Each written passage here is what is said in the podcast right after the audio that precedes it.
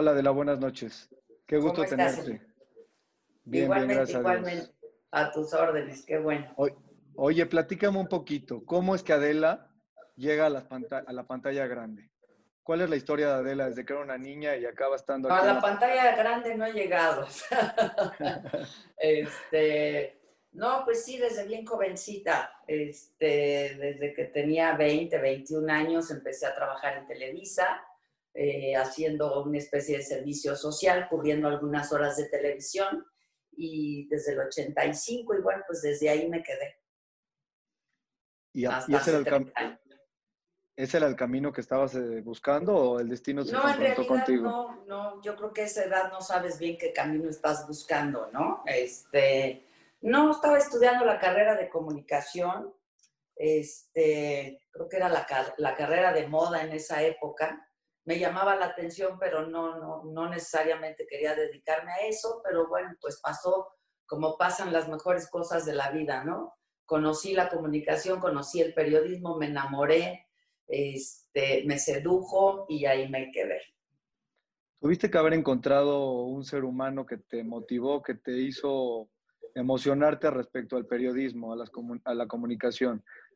¿Quién Pues fue tu no, yo- maestro? Yo, creo que fue toda la estructura, este, fue la experiencia, fue bastante vivencial, ¿no?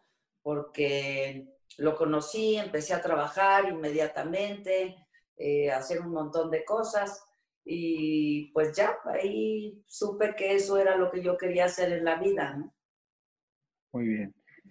Si tú dijeras que cuando empezaste a trabajar en esto te encontraste con un obstáculo, ¿qué obstáculo te encontraste por primera vez que dijiste, este es un reto que tengo que pasar? Pues mira, son los retos de todos los, de todos los días, ¿no? El periodismo es un reto cotidiano, este, pero claro, era yo muy joven, ¿no? Este, y entonces los retos pues eran enormes y los desafíos eran enormes, ¿no? Este, pero bueno, yo creo que pues lo primero muy duro con lo que tuve que enfrentarme fue el terremoto del 85, eh, porque yo llevaba solamente unos meses de trabajar en Televisa. eh, y pues eh, de pronto pasa esta tragedia de tamaños enormes, monumentales en, en este país, sobre todo en esta ciudad, y se necesitaban, se necesitaban manos y se necesitaban voces, y bueno, pues nos mandaron a nosotros un grupo de chavos que apenas estábamos empezando a cubrir lo que estaba pasando y a reportar y a reportear lo que estaba pasando. Entonces yo creo que ese fue pues la primera tarea muy, muy difícil que me toca a mí hacer en el periodismo ¿no? y que me marcó sin duda. Un poco basado en la lógica que traemos con estos webinars que estamos haciendo, es identificar esa serie de rasgos en tu personalidad o de las personas que hemos entrevistado, las habilidades que hacen que uno se encuentre con el éxito. ¿Cuáles son las que definen a Adela Micha? El trabajo, el trabajo, la persistencia, la disciplina. Soy una mujer muy, muy disciplinada y muy, muy trabajadora y muy persistente, ¿no? Este, lo imposible lo busco, al menos lo intento, aunque es imposible, lo intento y soy muy perfeccionista, pero te diría que es el trabajo y la disciplina, sin duda. Definamos Son rasgos de mi carácter este, que saltan, ¿no? Definamos la disciplina. ¿Cuál es la disciplina el día a día de, de- Militar, de Adela? militar, mucho trabajo, mucho trabajo, mucho trabajo. Madru- madrugar, Lo que sea, lo que sea que haya hacer. Digo, este, eh, yo me he dedicado a la televisión, he tenido mis espacios noticiosos, entonces es una disciplina eh, de, de- de estar a una hora todo el tiempo, o sea, la televisión no te espera y no puedes llegar un minuto tarde o dos minutos tarde.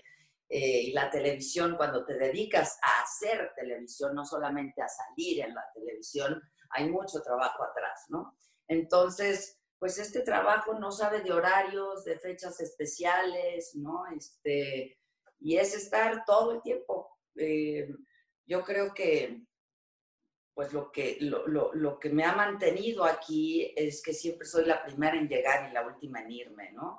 Eh, así como te dicen que los artistas más vale que la inspiración te agarre trabajando, pues también la suerte de un periodista solamente la puedes aprovechar si estás trabajando y estás disponible y estás dispuesta, ¿no? ¿Y tú podrías definirte como una persona que controla el tiempo o que el tiempo te controla a ti? No, no, ni una ni otra. No, yo no controlo nada. Yo no controlo ni a mis hijos. No, yo no controlo nada. Este, no, no, no, no, no se trata de eso, ¿no? Se trata de, pues, de hacer lo más que se puede con lo que tienes y con las 24 horas que tiene el día, ¿no? A veces yo las quiero extender y extender, pero solo tiene 24, ¿no? Entonces, este, pues se trata de hacer lo más que puedes con lo que hay. Ok, hay un momento en el que el día acaba y Adela se tiene que desconectar. ¿Cuál es ese momento y cómo logras desconectarte? Porque esto es un acelere de adrenalina constante. ¿Cómo logras esa desconexión? No, yo no, la verdad tengo que confesar que no me desconecto nunca, nunca. Y sobre todo, pues ahora con la tecnología menos y con todos estos avances tecnológicos, menos aún no me desconecto nunca. Este, es bien difícil, ¿no? Es, decir, te estoy hablando de desconectarte físicamente de un aparato, ¿no? De todas las redes sociales, etcétera. Pero mi mente siempre está, siempre, está a todo lo que da. Este, de pronto estoy pensando, me levanto en la madrugada, no, pues escribo, hago, me levanto, me vuelvo a tratar de dormir un rato, pero pues yo creo que esto, esto es como, es una forma de vida, ¿sabes? El periodismo es una forma de vida, es una forma de ver las cosas, de oler las cosas, de sentir las cosas. Entonces, pues estás todo el tiempo con todos tus sentidos, están en guardia, están en guardia. Y, si defines cuál es tu momento del día donde eres tú para ti, ¿podrías decir que es el momento del foro o a lo mejor es un momento donde meditas, haces ejercicio? Pues ni medito y hago poco ejercicio, la verdad, este, y eso de un par de años para acá le dedico unos 45 minutos cuando puedo hacer un poco de pilates para, para, mi espalda. Este, fuera de eso, mira, mi trabajo es muy, es muy mental, es muy intelectual, ¿no? Este, pero bueno, también siempre ando de aquí para allá, nunca me ha gustado mucho el ejercicio, no me gustan los gimnasios, no me gusta, eso no me gusta. el tiempo que es para mí es cuando, pues, todo el tiempo es para mí, ¿sabes? O sea, es que el trabajo y yo, pues ya el trabajo es una extensión de uno, ¿no? Este, pero lo disfruto muchísimo, soy una apasionada de mi trabajo, entonces eso me llena mucho. Es para mí, es sin duda es para mí. Eh, la convivencia con, mi, con mis colaboradores me llena mucho y sobre todo pues mi familia, ¿no? Mis hijos, este, pues esos momentos para mí pues es mi vida entera, ¿no? Estar con mis hijos, con mi familia, mis hermanos, etcétera. Este, entonces, pues yo te diría que en realidad todo el tiempo es de uno y todo el tiempo es para mí y yo elijo lo que quiero hacer con el tiempo y yo he elegido trabajar, ¿no? Me gusta mucho trabajar. Maravilloso, maravilloso. Quiero pasar a otro, a otro tema completamente distinto y yo creo que es donde identificamos perfectamente a Adela, las entrevistas. Primer pregunta importantísima, y esa es personal. ¿Cómo le haces para reírte en todas las entrevistas y hacer reír a todos tus entrevistados? No te falla uno solo. Pues no es que haga nada, ¿no? La verdad es que no, no, no es que lo tenga previsto, planeado, que sea algo premeditado. Soy una gente de carcajada, eso es algo que heredé de mi madre, yo creo, este, de una carcajada muy franca, no necesariamente fácil, porque no cualquier cosa, cualquier pastelazo me hace reír, este, pero pues, yo creo que es esto mismo, ¿no? La pasión por lo que hago, lo disfruto, le encuentro alegría a lo que hago, ¿no? Y no me gusta la solemnidad, ¿sabes? Soy una gente muy seria y me tomo muy en serio la vida, pero soy muy poco solemne.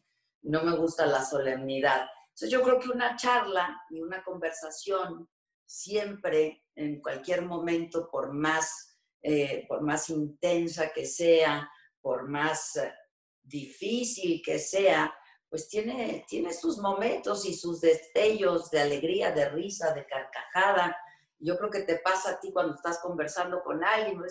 Eh, yo lo, que, lo único que, que, hago es conversar, ¿no? Este, y me mueve la curiosidad. Eh, y entonces, pues, eh, pero no es algo que yo tenga premeditado, voy a hacerlo reír, voy a hacerlo llorar. No. Estarás de acuerdo conmigo que a la gente le gusta a la gente que se ríe. A la gente le gusta irse al lado optimista, hacia el lado de la gente simpática, y eso genera un reporte increíble cuando empiezas a hacer las entrevistas. Bueno, te voy a aclarar una cosa. Este, yo me río, pero ni soy optimista ni soy simpática, ¿no? Son dos cosas completamente distintas. No soy optimista, la verdad no soy una gente que me caracterice por, por, por ser optimista y tampoco soy simpática, ¿no? Este, pero otra vez, pues en una conversación hay de todo y de pronto pues te ríes, ¿no? Este, y, y, pues eso, este, pero sí, supongo que a la gente le gusta estar con una gente que tiene pues una disposición al, a la risa, a la alegría, a la diversión. Yo lo que te puedo decir es que hay cierta magia en esto, ¿no? Esto, yo agradezco mucho que me digan que, pues, que soy una gran entrevistadora. Yo sí creo que hay cierta magia que se da entre dos personas, aunque no se caigan bien, ¿no? Porque claro, yo entrevisto gente que muy probablemente no me cae bien, este, o que no tengo nada afín a estas personas. Sin embargo, hay cierta magia que se hace cuando, cuando estás iniciando una charla, una conversación y cuando, cuando estás cuestionando a una persona, ¿no? Y te diría que hay mucho de magia en esto, hay mucho de energía. Este, a mí me pasa mucho que la gente me cuenta sus cosas, ¿no? Este, pero no sientes que cuando logras acercarte a la persona, esa entrevista tiene una magia plus, por decirlo así. Cuando logras conectarte y los dos están en el mismo plano, se eleva la conversación. Eh, pero es por cierta magia. Yo entrevisto gente que nunca he visto antes, gente que no conozco, este, gente que quizá ni admiro, todo lo contrario. Hay gente que, pues, que, que, que pues, que no tiene nada que ver conmigo, ¿no? Y que de pronto desprecio también, ¿no? Entonces... Me, sorprendió muchísimo tu entrevista con Popeye, ¿no? Y le decías, perdón, pero no tiene nada de interesante que te quieran tomar una foto contigo, no eres un ejemplo, o sea, y lo confrontaste al grado donde realmente estaba el cuate espantado de la pregunta misma. Pero y aún así nos reímos, creo, ¿no? Sí, en esa entrevista. Sí, sí, digo, a ver, yo no le admiro nada al Popeye, pero otra vez hay cierta magia, se, hace una magia, es como mm, entras en una esfera en donde yo me concentro mucho en lo que estoy haciendo, todo lo demás que está pasando a mi alrededor no existe y me concentro realmente en lo que estoy haciendo y en lo que me están diciendo. Yo nunca llevo un cuestionario, por ejemplo, ¿no? Este, Nunca tengo un cuestionario preparado. me, me, concentro en lo que quiero saber y en lo que mi entrevistado me está diciendo. Y eso te lleva a hacer una buena conversación. Ahora, tienes una cantidad impresionante de gente que, has, eh, que ha estado contigo en la entrevista y temas culturales, religiosos, políticos, de cualquier tipo. ¿Cómo preparas la entrevista? ¿Los estudias antes? ¿Te pones...? Sí, claro. Sí, sí, claro. ¿Dónde, ¿dónde está la persona? ¿Qué haces? Cuéntanos un poquito de eso. Estudio, estudio, leo mucho leo mucho, tengo un equipo de gente que me ayuda en la investigación también. Y pues al grado que les digo, quiero saber a qué hora va al baño, ¿no? No que se lo vaya a preguntar, sino que toda esa información pues te sirve y de pronto puedes echar mano de, de toda esa información que tú tienes del personaje, ¿no? Este, sí, ahora, mira, hay entrevistas que son de coyuntura, ¿no? Que son mucho más de lo que está pasando en el día a día, pero he entrevistado a grandes personajes, seguramente estás pensando en Shimon Pérez, por ejemplo. Este, es un personaje que a mí me cautiva de, antes, pero sobre, todo cuando lo conocí, un hombre generosísimo, eh, con su tiempo, con su conocimiento, con su sabiduría. Y sí, hubo algo entre nosotros inmediatamente, ¿no? Y se fue construyendo. Es, es esta magia de la que te hablo. Y, yo había estudiado mucho al personaje, no, no, solamente dentro de la historia y la política, pero a él como personaje, ¿no? Este, sí, leo mucho de, de, las, de las personalidades a las que voy a entrevistar.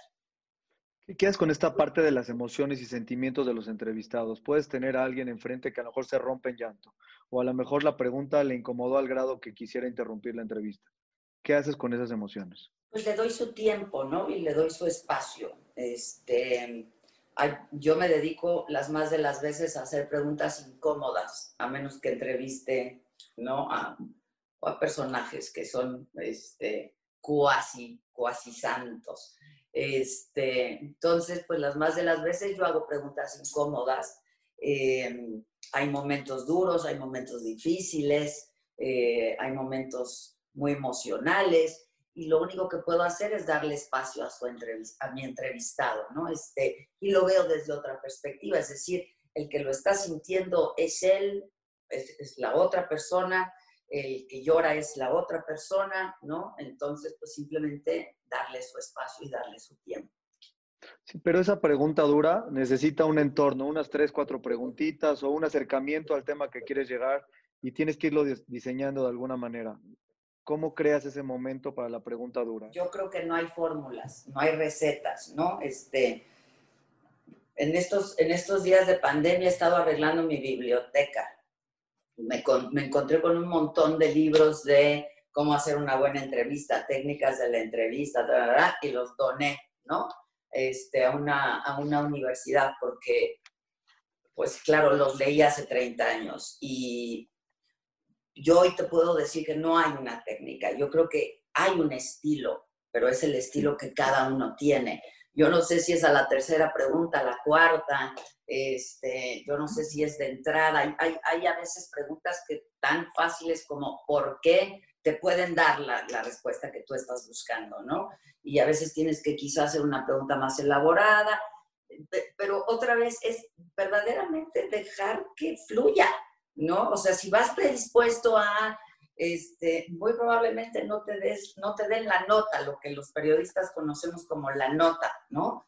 Este, porque los entrevistados no son tontos, ¿no? Este, nunca los puedes subestimar. O sea, si yo le digo a alguien, tú mataste a, pues no decir, oye, fíjate que sí, ¿no? Yo te quiero confesar que sí, maté a, no, no, este, pero es toda la atmósfera que vas, que vas generando, ¿no? Y hay que aprender a leer entre líneas y hay que, hay que aprender a, dar, a dar pausas, ¿no? Y quizá en algún momento de la entrevista una pregunta resulta incómoda y después la vuelves a tomar por otro lado, pero es que es sentirlo. Si lo piensas y lo llevas escrito, yo, ese, eso me ha funcionado a mí, ¿eh? otra vez yo no podría dar clases de técnica de entrevista, eso me ha funcionado muy bien a mí, es sentir la entrevista, dejar que el entrevistado lo sienta también y dejar que fluya la conversación, ¿no? Darle su espacio al entrevistado, yo creo que es uno de los temas más difíciles porque de pronto tienes el ansia de la pregunta, pero él necesita el espacio de la respuesta. Entonces, esa paciencia para esperar el resultado. No, yo no tengo necesariamente paciencia. Tú me hablabas de momentos en donde un entrevistado se puede quebrar, eh, ¿no? Y puede llorar, y bueno, pues ahí sí yo doy espacio y que llore el tiempo que tenga que llorar. Este, no soy muy paciente de pronto. Yo cuando alguien no me está respondiendo lo que yo estoy preguntando, le digo, usted no me está respondiendo lo que yo estoy preguntando. Este, y eso, aunque no me lo responda, ya lo evidencia. ¿Me explico? Que no me está respondiendo. Eh, y eso es útil. Esa es información que a uno le sirve y eso es útil. Y eso otra vez es poder leer entre líneas. Bueno, no contestó, por lo menos quede testimonio que no me está contestando, ¿no? Y que le está dando de vueltas al asunto. Este, de pronto soy un poco impaciente, sí, la paciencia no es una de mis virtudes, eh, pero otra vez en la entrevista, pues es una conversación, ¿no? Es lo que estamos haciendo tú y yo ahorita, conversar, este, obtener información uno del otro, eh, no es una batalla, no es saber quién gana la entrevista. Sabes, a ver, yo nada más soy un entrevistador. Quien se tiene que lucir, quien se tiene que exhibir, es mi entrevistado, no yo. Yo no, ¿sabes? Este, este es mi trabajo. Entonces, eh, pues un poco, un poco es eso. Increíble. Me acabas de tocar un tema del que me quiero mover. Hablaste de tu biblioteca y sobre el tema de lectura tengo una buena cantidad de preguntas rápidas que te quiero hacer. La verdad es que son de, unos cuantos segundos. ¿Ficción o no ficción? ¿Qué prefieres? No ficción. Totalmente. Eh, ¿Kindle o algún dispositivo electrónico o libro físico? Libro físico, siempre. ¿Cuál es tu mejor entrevista? Uy, no sé. No, eso Cógeme. sí. Eso yo creo que el público tendrá que darlo. La que sigue, siempre. Mi mejor entrevista es la que está por venir. Bueno, pero hacer al Dalai Lama ser así no creo que sea una de las peorcitas, debe ser de las mejores, ¿no? Fue buena entrevista, sí, fue buena entrevista. ¿Cuál es tu libro favorito? Alicia en el País de las Maravillas. Wow. Eh, ¿Qué prefieres regalar, un buen libro o un buen vino? Un buen vino. ¿Qué uva prefieres? Tinto siempre. ¿no? Uva, la verdad me da igual, pero tinto, tiene que ser tinto, rojo. Tiene que haber un libro que te cambió la vida. ¿Qué libro te cambió la vida? ¿Qué libro me cambió? Bueno, yo te diría que el primer libro que leí, que fue Platero y yo, de Juan Ramón Jiménez, fue un libro que me eh, inculcó el gusto por la lectura. Lo leí muy chiquita, muy, muy chiquita. Y Alicia en el País de las Maravillas tiene mucho que ver con, conmigo, pues. ¿Cuál es tu escritor favorito? Uy, amo a Vargas Llosa, lo disfruto muchísimo a Vargas Llosa, me he reído mucho con Vargas Llosa, este, pero caray, está muy difícil, la verdad, autores favoritos. Murakami, que otra vez se la peló en el Nobel, cosa que lamento mucho. Este, no conozco a la poeta que ganó el Nobel de Literatura este año, quiero conocerla. Eh, hijos, muchos, muchos, la verdad no, no, está dificilísimo. Me gusta mucho la, la, literatura hispanoamericana, me gusta mucho y leo mucho de esos autores. ¿Qué libro no has podido leer que dices, a tal libro tengo que leer y no lo he podido leer? Quiero releer la Biblia, porque Bien. la leí hace muchos años y es muchos, muchos, muchos. Y siempre digo, voy a, voy a releer la libra, la voy a releer, la voy a releer. Este, y no, lo máximo que hago es leer algunos pasajes de pronto, este, pero me gustaría leer. Pero, a ver, regresando al tema de las entrevistas, si escogieras un personaje de la Biblia que quisieras entrevistar, ¿a quién escogías? Bueno, sin duda de la historia escogería a Jesucristo. Sin duda, de la historia. Y, si tuvieras un personaje contemporáneo que no te tocó vivir, por lo menos en el mismo siglo con él, ¿qué personaje te gustaría entrevistar? Híjoles. Me encantaría Miguel Ángel, me encantaría Da Vinci, me encantarían estos tiranos dictadores como Mussolini, Hitler, Franco. Este, son personajes que me llaman mucho la atención para ser entrevistados. Eh, esos yo creo. Cuando lees un libro, ¿lo lees hasta terminarlo o tienes varios libros que vas abriendo según tu carácter del momento? Estoy, siempre estoy leyendo varias cosas al mismo tiempo. Antes, cuando empezaba un libro, lo acababa aunque no me gustara. Hoy no tengo tiempo. Este, ya la vida no me da. Entonces, si no me gusta, lo abandono. Sentía muy feo abandonar una lectura, pero aunque no me estuviera gustando, yo decía, tengo que acabar el libro ya no, la verdad, si no me gusta lo abandono y siempre estoy leyendo varios libros este, al mismo tiempo. ¿Qué estás leyendo ahorita?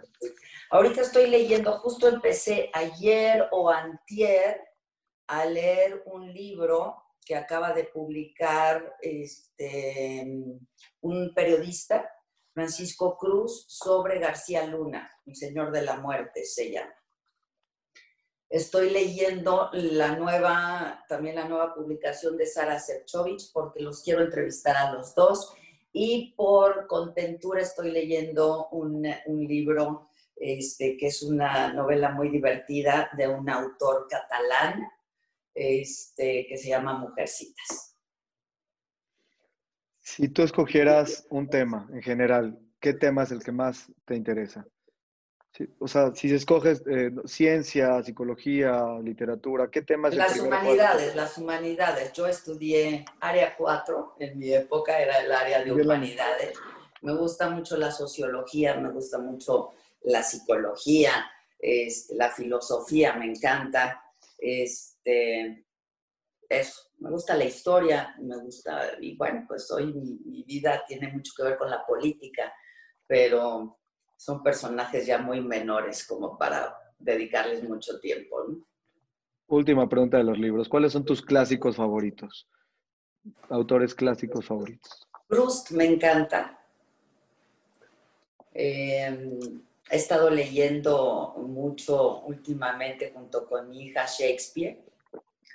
Em, pues sí, Proust, yo creo.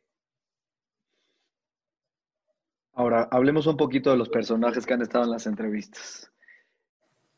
Llegar a este personaje, hay que desarrollar una habilidad para llegar. Yo sé que Susan es una maravilla, que tengo que agradecerle a ella esta entrevista también, pero llegar a este personaje, encontrarlo, que se abra para ti o que alguien de Australia o de Estados Unidos o de Inglaterra se abra para que tú lo puedas entrevistar, lleva un proceso. ¿Cómo desarrollas esa habilidad y cómo logras convencerlos para la entrevista? Pues mira, otra vez tengo un equipo de trabajo que me ayuda a contactar entrevistados. Hay cosas que se dan, de pronto hay entrevistados que me buscan a mí, que me han buscado a mí, cosa que yo agradezco mucho también. Y hay otras que no se han podido concretar, que llevan muchos años y no se han podido concretar. Em, la verdad es que pues nunca he trabajado en CNN, ¿no? Este, cosa que quizá lo haría más fácil. Este, México, pues somos un país donde sí, yo trabajé 30 años de mi vida en la televisora más importante de, de América Latina, de, de, Hispanoamérica, pues, pero este, pues no siempre es fácil, ¿no? Este, yo creo que Amampur la tiene más fácil, este, y Barbara Walters la tiene más fácil y la ha tenido más fácil, ¿no?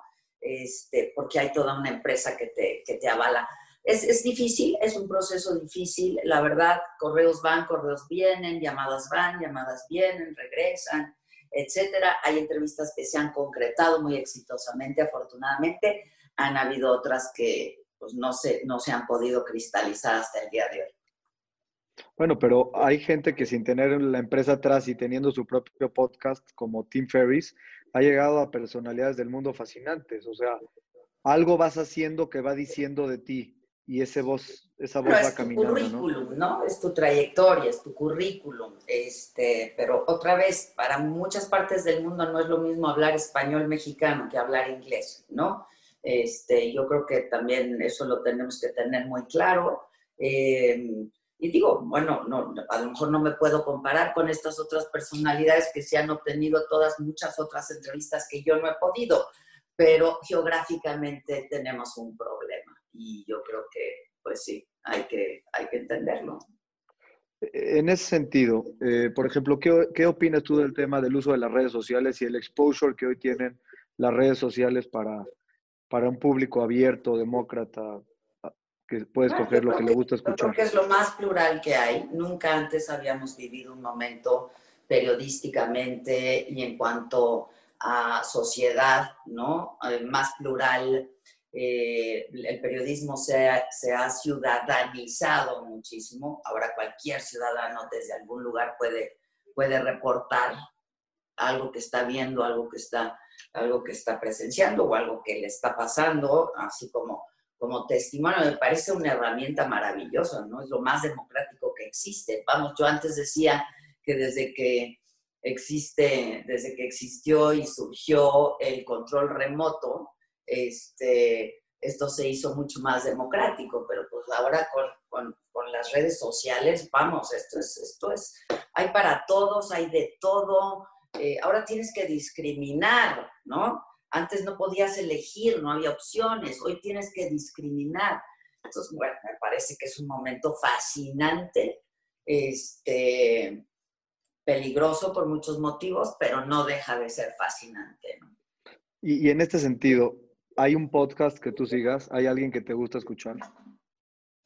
No, así en especial no. La verdad es que yo consumo mucha información de mucho tipo y de muchas cosas, pero, pero no, en realidad alguien que yo diga, yo lo tengo que oír, no. Ok, ¿Qué, ¿qué, tipo de fuente te prefieres para una preparación de una entrevista, por ejemplo? Leo todos los periódicos todas las mañanas. Ah, para una entrevista que yo voy a hacer. Sí, donde tú te sientes que vas cómoda. Con leo los periódicos, leo los periódicos, hay columnistas que me gustan, entonces los leo. Eh, sigo el Twitter porque me parece que es una herramienta maravillosa, pero otra vez hay que saber y vas aprendiendo a discriminar, ¿no? Este, para saber a quién sigues, a quién no. Este, y pues sí, me informo, me informo así, todo el tiempo estoy consumiendo información, ¿no? Este, escucho la radio, este, somos, somos un equipo reducido de gente, pero constantemente nos estamos pasando información, ¿no? En mi equipo de trabajo, pues alguien escuchó algo por ahí, entonces lo investigamos, este, pero pues estamos consumiendo información todo el tiempo, todo el tiempo, ¿no? Entonces, este, pero mi primera fuente de información son los diarios escritos. Ahora, esta nueva tendencia de, de, medios digitales nos lleva a un reto mucho mayor a los que estamos por lo menos arriba de los 40 años, que es aprender a aprender cosas absolutamente desconocidas, que quizás son fáciles, pero te tienes que penetrar y dedicar un tiempo y entender cómo es que está caminando. ¿En qué momento te metes a darte cuenta de los cambios importantes? Aparte, eres precursora de, de cosas importantes. Hoy tienes uno de los 10 podcasts más importantes de español. O sea, tuviste que haber aprendido a aprender, ¿no? Pues mira, tengo la ventaja de que me, me rodeo de gente muy joven. Eh, todos mis colaboradores, todos son más jóvenes que yo. Eh, mis amigos son más jóvenes que yo. Eh, sí, y mis hijos me han enseñado muchísimo, ¿no? Entonces, este, pues he crecido con ellos, he evolucionado con ellos he aprendido de ellos, lo que no sé lo pregunto y no me da vergüenza preguntarlo, este, no me apena, no me avergüenza, no, no, no me intimida, ¿sabes? Me, queda, me queda hay claro un gap generacional, ¿no? Que es, es, bastante grande, pero pues mira, no hay mejor manera de aprender que preguntando, ¿no? Yo, yo me acuerdo que en la escuela me sacaban de la clase porque preguntaba mucho, ¿no? Este, eh, a lo mejor desde ahí me viene. Eh, pero pues yo pregunto, ¿no? Y, y, se me ha dado de manera como muy natural, ¿no? Este, estoy en los medios de comunicación, toda mi vida ha girado en torno a los medios de comunicación, he estado inmersa en los medios de comunicación, entonces me ha venido de manera muy natural, pero cuando pues no sé usar algo en la computadora, vamos, pregunto, ¿no? Este, y pues así sí he tenido que aprender, hay que reaprender, ¿no? Es como eh, pues te reseteas otra vez y aprendes, sí, como dices tú, he aprendido a aprender, pero nunca me ha costado ningún trabajo aprender. tenemos un dicho muy, muy, común que decimos que cuando un judío le hace una pregunta que no puede responder, la contesta con, con una nueva pregunta. ¿El arte de hacer preguntas es más grande que el arte de dar respuestas? No, yo creo que no. Yo creo que las dos son igual. Las dos son igual. Este, no sé, no, sabría decirte. Yo creo que, en el arte de preguntar está el arte de responder. Está bonito, está bonito. Eh, cuéntame un poco, algunos entrevistadores que sean gente a la que de alguna manera te gustaría acercarte o, o, te sientes cercano a su forma de ser. Especialmente te lo digo porque, por ejemplo, Jacobo Zabludowski, que en paz descanse, fue un ícono absolutamente de este tema, ¿no? Y veo que tú tuviste dentro de tu carrera mucha cercanía. Eh, ¿Cómo lo recuerdas o qué tipo de personajes parecidos a Jacobo son para ti admirables?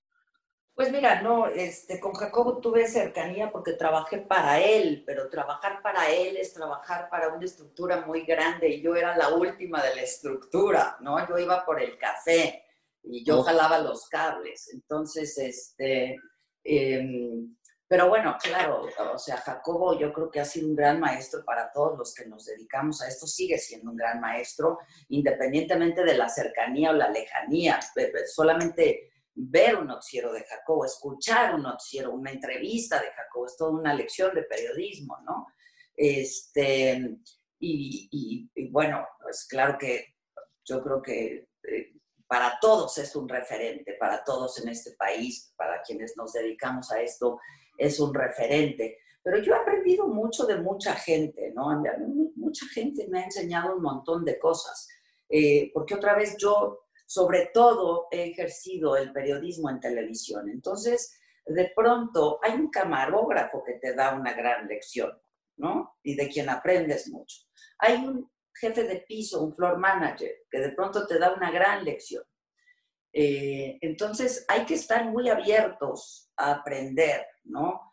Eh, yo siempre, pues yo, yo, yo no me dediqué solamente a cubrir una nota, a redactarla y después a transmitirla. A mí me gusta hacer televisión. Para mí salir en televisión ya era como la cereza del pastel. Yo me gusta hacer televisión, yo grabo, yo edito, yo veo cómo van a salir mis entrevistas, yo veo desde la música que le vamos a poner, este, en qué momento vamos a cortar. Entonces, tengo mucha gente a la que admiro, a la que admiro profundamente, ¿no? Este, grandes, grandes entrevistadores. Oriana Falachi, que, con la que me encontré de nuevo, me encontré libros que ya murió, este, y era una mujer que yo admiraba mucho desde muy joven, eh, pero Bárbara Walters, pero Cristian Amampura ahora, este, muchos entrevistadores españoles que me, han, que me, que me gustan mucho, eh, y gente que admiras y que vas admirando y que respeta su trabajo. ¿no? Yo respeto el trabajo de muchos colegas sobre todo y los admiro mucho. El trabajo del comunicador tiene una, responsabilidad muy importante y en tu carrera tú has de haber tenido algún momento, si me puedes contar una historia, donde sentiste que lo que estabas haciendo estaba haciendo mucho por el país o estaba haciendo mucho por una comunidad a la que visitaste o una población. ¿Dónde sentiste que ser comunicador realmente trascendió la parte de hacer un trabajo y se convirtió en una labor humana importante? Pues mira, este, otra vez es un oficio, otra vez es un trabajo, otra vez no hay que ser tan pretenciosos. Yo no, yo no pretendo eh, manipular a la opinión pública, ¿no? Yo lo que pretendo es darle a quien me ve, a quien me escucha y a quien me lee todos los elementos para que su juicio puedan tener un juicio de valor, ¿no? Este, y, como siempre lo he dicho, una noticia tiene varias, es prismática y tiene varias caras, ¿no? Entonces, mi trabajo como informadora es darle al auditorio, darle al público todas estas caras que yo le veo a la noticia para que seas tú que me ves, tú que me oyes, tú que me lees, quien finalmente pueda hacer un, un juicio y que sea un juicio de valor considerando todos estos elementos se te han estado dando. Ahora, yo he recibido, la verdad, eh, pues comentarios que, que, documentan mi amor y mi pasión por, por este oficio. Eh, de pronto que alguien me diga, este, por verte, eh, tomé una decisión importante en mi vida, por leerte, llegué a hacer esto o pues dejé de hacer esto en mi vida, o cosas como pues el papel del informador pues necesariamente no, este, otra vez pues tiene cierto impacto en el espectador, para bien y para mal. Entonces, eh, pues mi trabajo ha sido, por ejemplo, en, en, época electoral, ¿no? Eh, entrevistar a un candidato, pero entrevistar a otro, pero entrevistar a otro, pero entrevistar a otro. Y eh, otra vez, pues darle, darle al público eh, pues todas las opciones que tiene, ¿no? Este, y si ese trabajo sirve para que el público tome una decisión, me parece que es una labor pues importante, ¿no? Pero otra vez, yo nada más lo veo como un trabajo, un trabajo extraordinario, sí, un trabajo excepcional, sí, pero un trabajo, ¿no? Sí, en el contexto de los medios actuales, ¿qué oportunidades tiene un joven que busca desarrollarse en las comunicaciones y ya no está en estas grandes estructuras de las cuales había que escalar para llegar a esta cima de ser el gran comunicador? ¿Qué le dirías tú a los jóvenes que hoy quisieran pensar en esta pasión de ser comunicador? Bueno, me parece que las condiciones están mejor que nunca para alguien que quiere expresarse, para alguien que quiere comunicar. Lo importante es que tengan algo que comunicar. El contenido, otra vez, son los contenidos. Yo quiero poner unas espectaculares en las calles, así como hizo Clinton cuando decía, es el dinero estúpido. Yo quiero poner, son los contenidos estúpidos. No importa la plataforma, no importa por dónde me ven, no importa. El chiste son los contenidos. Entonces, los jóvenes que quieren dedicarse a esto que generen contenidos, que generen buenos contenidos, porque si no, van a ser muy efímeros. Pero hoy más que nunca están las condiciones dadas para que tengas la posibilidad de hacer llegar tus contenidos. Moviéndome un poquito a tu estilo propio, que eres muy especial en tu estilo propio. Pregunta rápida, ¿anillos o collares? ¿Dónde hay más pasión? Hijos, yo creo que pues por hoy anillos, mil. ¿Originales o muy finos? No, no, yo compro lo que me guste, aunque sea barato. Y respecto a la moda, tienes un estilo muy propio, eres muy especial en tu selección de outfit. ¿Tú sola o te ayuda alguien? Generalmente yo sola, pero tengo a mi, mi crew de mi crew de maquillaje y peinado que van a mi casa y entonces y esto y entonces saca y como siempre andamos deprisa y andamos haciendo, este, pero pues lo que compro lo elijo yo, lo compro yo, este, y otra vez compro lo que me guste, aunque sea barato. Muy bien. ¿Estar bien por fuera te ayuda a estar bien por dentro? ¿Te conforta, te llena? sin duda y al revés también, ¿eh? Y todos en nuestro guardarropa tenemos una pieza que sea la que realmente nos mata. En cualquier tienda vamos a ir directo a buscar. ¿Cuál es el primer camino en una tienda para escoger un producto? Yo creo que las botas. Me acuerdo que entrevistaste a Carolina Herrera y le dijiste que tenis no tenías ni para ir al gimnasio, ¿no? y ahora tengo como 20 tenis, este, claro, pero esta, esta entrevista la tuvimos hace algunos años ya, cuando los tenis no se habían vuelto algo de diseñador, ¿no? Y que pudieras usar tenis hasta para ir a una boda, excepto que fueras, este, eh, no sé, Mick Jagger o algo así, ¿no? Entonces, eh, le he aprendido a agarrar el amor a los tenis. No son los tenis que usas para hacer ejercicio, son tenis, pues, de fashion, digamos, ¿no? Entonces, este, de los otros tenis, ni para ir al gimnasio, con eso sigo pensando lo mismo. De estas personalidades de la otra cara de la parte humana, de la moda, de la cultura, del arte, dime dos personajes que realmente hayan hecho algo en ti. que yo haya entrevistado, dices? Sí, claro, claro. Este, bueno, Gabriel García Márquez, sin duda. Y Botero, hablando de arte, Botero y García Márquez. ¿Y por qué fueron tan especiales ellos dos?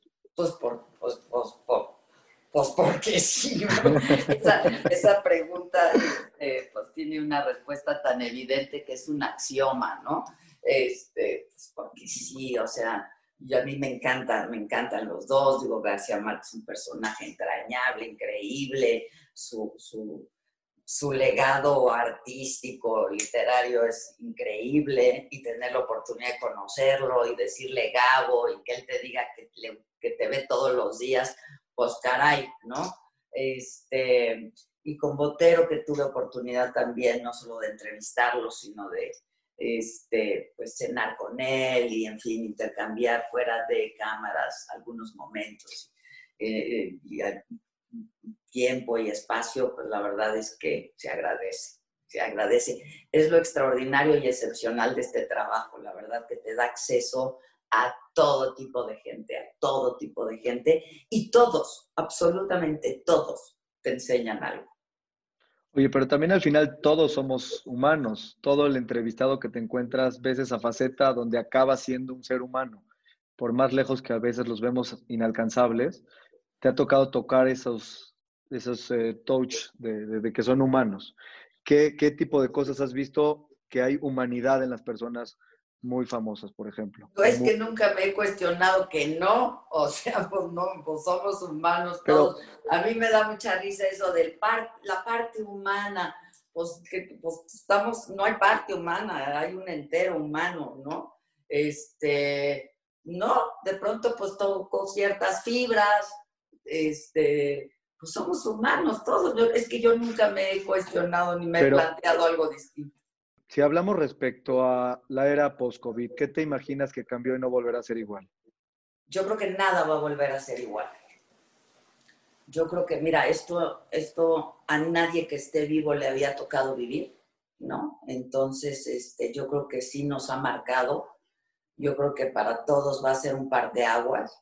Y como sociedad, yo creo que ya nunca nada va a volver a ser lo de antes, ¿no? Este, en todos sentidos. Hoy, hoy te alejas de quienes más quieres y les muestras amor a quienes más quieres alejándote de ellos. Es un contrasentido, es, es muy loco, la verdad, ¿no?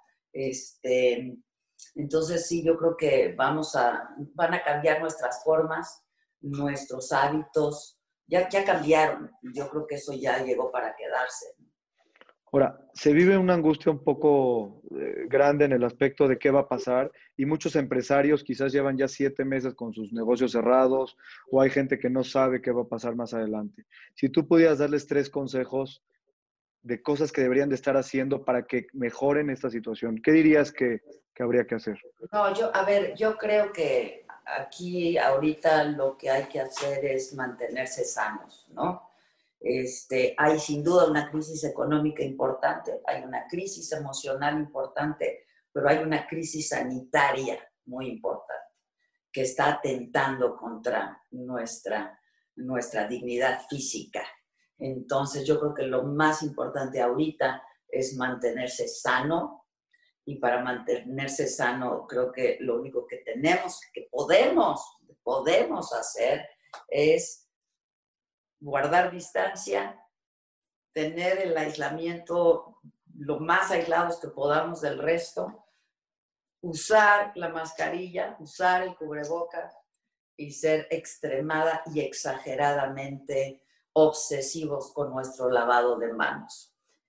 La verdad es que ese es el único consejo que yo le puedo dar a la gente. De pronto yo también entro en crisis emocionales muy fuertes. Yo creo que la, palabra, estaba yo leyendo el otro día, la palabra más buscada en Google ahora es ansiedad. Esto nos ha generado a todos, ¿no? Como humanidad, una, gran cantidad de ansiedad. Entonces, eh, tenemos que mantenernos sanos, primero físicamente y luego emocionalmente. La verdad, está, es algo bien difícil. Es bien difícil esto que nos está tocando vivir a todos ¿eh? y a todas las generaciones. Entonces, pues mi consejo sería tener, no sé, un poco de paciencia. Eh, y pues nada, es lo que nos tocó, es lo que nos tocó vivir. Adela, tu cierre de esta entrevista, un mensaje que quisieras dar a toda la gente que te está escuchando y algo que pueda dejar inspirados a todos para pues miren, este, yo la verdad solamente agradecer muchísimo que hayas, eh, te hayas interesado en mi trabajo, en mi persona, eh, agradecer el interés del público, del auditorio y tuyo propio, por supuesto, por conocer, conocerme y conocer más de, lo que hago. Y nada, yo sí creo que son momentos muy duros, momentos muy difíciles. Supongo que esta entrevista la vas a pasar eh, ya en estos días. Y son días, son días duros, son días muy difíciles, son días que nos han confrontado mucho en lo individual, pero también en, como sociedad, ¿no? Como tribu, como comunidad y como tribu que somos y a la que pertenecemos tú y yo. Y pues nada, este, pues caray, no lo sé, ánimo, ¿no? Ánimo a todos, mantengámonos, eh, mantengámonos en guardia, en guardia. Yo creo que eso es lo que tenemos que hacer, mantenernos en guardia. Ya habrá tiempo, si nos cuidamos, creo que habrá tiempo y todos tendremos tiempo eh, de hablar de esto con cierta perspectiva. Eh, y pues nada, un abrazo a todos y todo mi agradecimiento y, pues eso, mi cariño. Adela, te quiero agradecer muchísimas gracias por esta entrevista. Ha sido fantástico conversar contigo. Muchas gracias. Para mí, definitivamente que fue un reto pero me quedo muy satisfecho porque mostraste una cara increíble de equilibrio, de balance, de perspectiva, que el oyente pueda tomar decisiones siempre en las posturas que uno trata de encontrar pues, cuando entrevista a una persona. Ojalá que así lo, así lo sienta también la gente que te sigue y la gente que nos vaya a ver, porque esa es solamente la intención, mostrarme tal cual soy, ¿no? Eh, siempre he sido muy genuina, y hasta muy transparente. Entonces, este, yo creo que eso se nota en, pantalla y en todos lados. Entonces, pues un abrazo desde aquí, un abrazo a todos y muchas gracias de nuevo. Muchas gracias y muy buenas noches. Saludos, muchas gracias. gracias.